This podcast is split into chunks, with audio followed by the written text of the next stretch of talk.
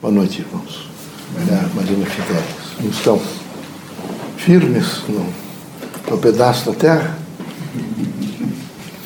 Vejam, é muito importante que na, nessa consecução do processo reencarnatório o homem tenha consciência de si. Quando ele não tem consciência de si, ele passa permanentemente ao chamado estágio de intranquilidade. Ele vive numa intranquilidade. Ele não está feliz com as pessoas que estão ao seu lado, ele não está feliz com o trabalho, ele não é feliz com a religião, ele não é feliz com o mundo, porque ele não é feliz com ele mesmo. Então, é muito importante que cada um, nesse consenso crítico de se encontrar e circunstanciar-se onde ele está, onde ele estiver, isso tra trará a ele uma oportunidade de renovação. Então, nós queremos no centro espírita que os irmãos todos sejam muito fortes para compreender o processo de renovação. Porque nós representamos o fruto da nossa existência toda, o fruto de todas as nossas vivências. Então nós representamos um processo evolutivo.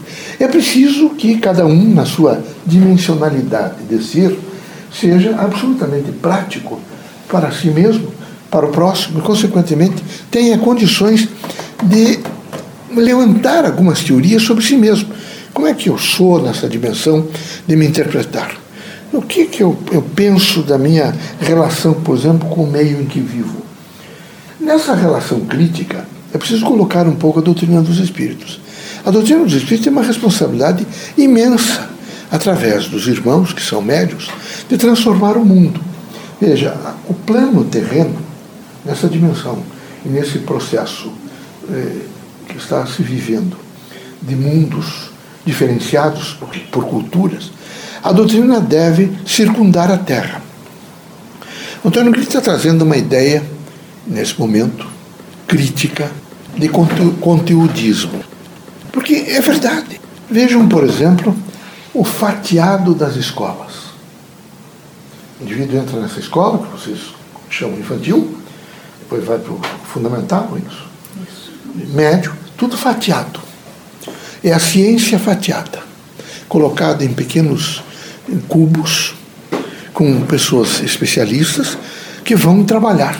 Não há preparo, não há possibilidade nenhuma de dizer ao alunato, aquelas pessoas que ali estão, olha, vai ser diferente.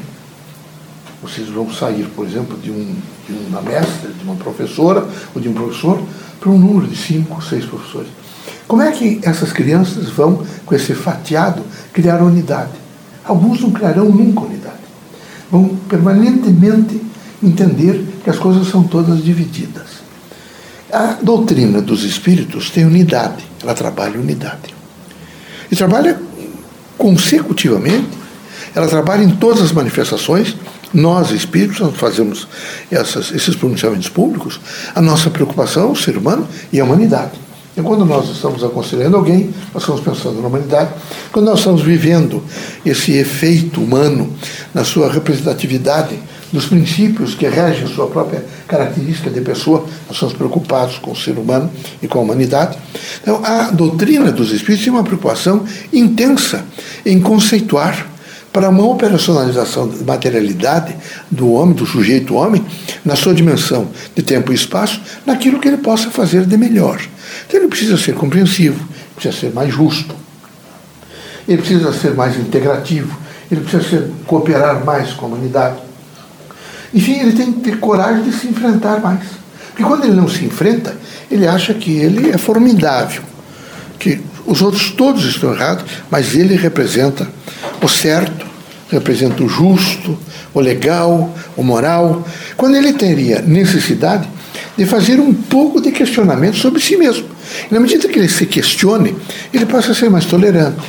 Ele passa a ser, na consequência ou na sequência, mais justo. Ele é mais paciente. Até nos centros espíritas há uma, eu diria, uma desordem de entendimento, uma luta por poder, às vezes. Não aqui. Isso é uma coisa que está superada. Mas sentimos isso nitidamente. Uma preocupação em comandos. Isso é uma responsabilidade muito grande. Todas as vezes que nós assumimos pequenos nichos de comando, nós temos uma responsabilidade imensa. Imagine o que representa a, a, a diretriz que se dá o núcleo, consequentemente, atinge as pessoas todas que lá estão. É preciso muita coragem, mas é preciso cooperação, é preciso entendimento, é preciso paciência, é preciso espírito público, é preciso cada um na sua relação de si mesmo para si mesmo. Eu sou forte o suficiente para entender que estou num campo missionário por quatro anos, três anos, dois anos, um ano, ou seis meses, um dia, mas eu vou fazer o melhor. Eu tenho que procurar representar o melhor, fazer o melhor. Então, o, o aconselhamento que temos é o aconselhamento de tolerância. É preciso ser tolerante, prudente, muito prudente. Veja, vocês estão vivendo um momento difícil, muito difícil. Esse momento exige o quê? Cautela. Muita cautela. Extremamente, deve ser, o pensamento de vocês deve ser cauteloso, sereno.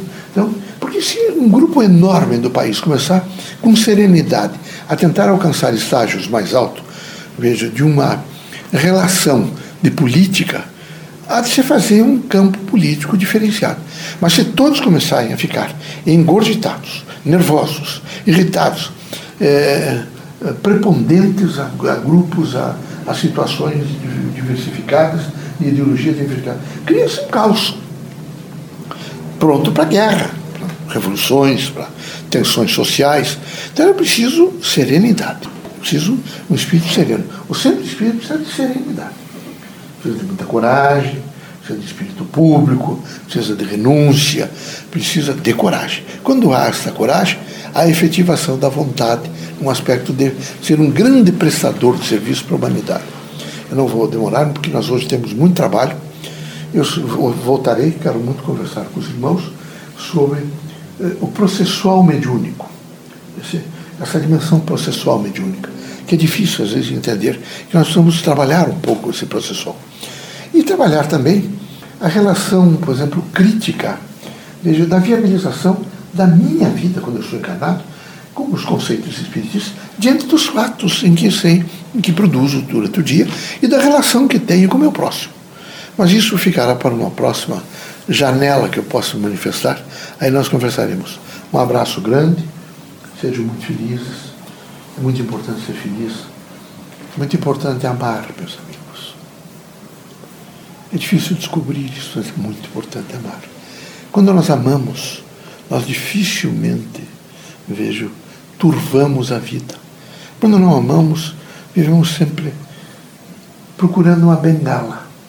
Porque nós somos, ficamos tão claudicantes que não temos como ficar firmes e eretos diante da vida.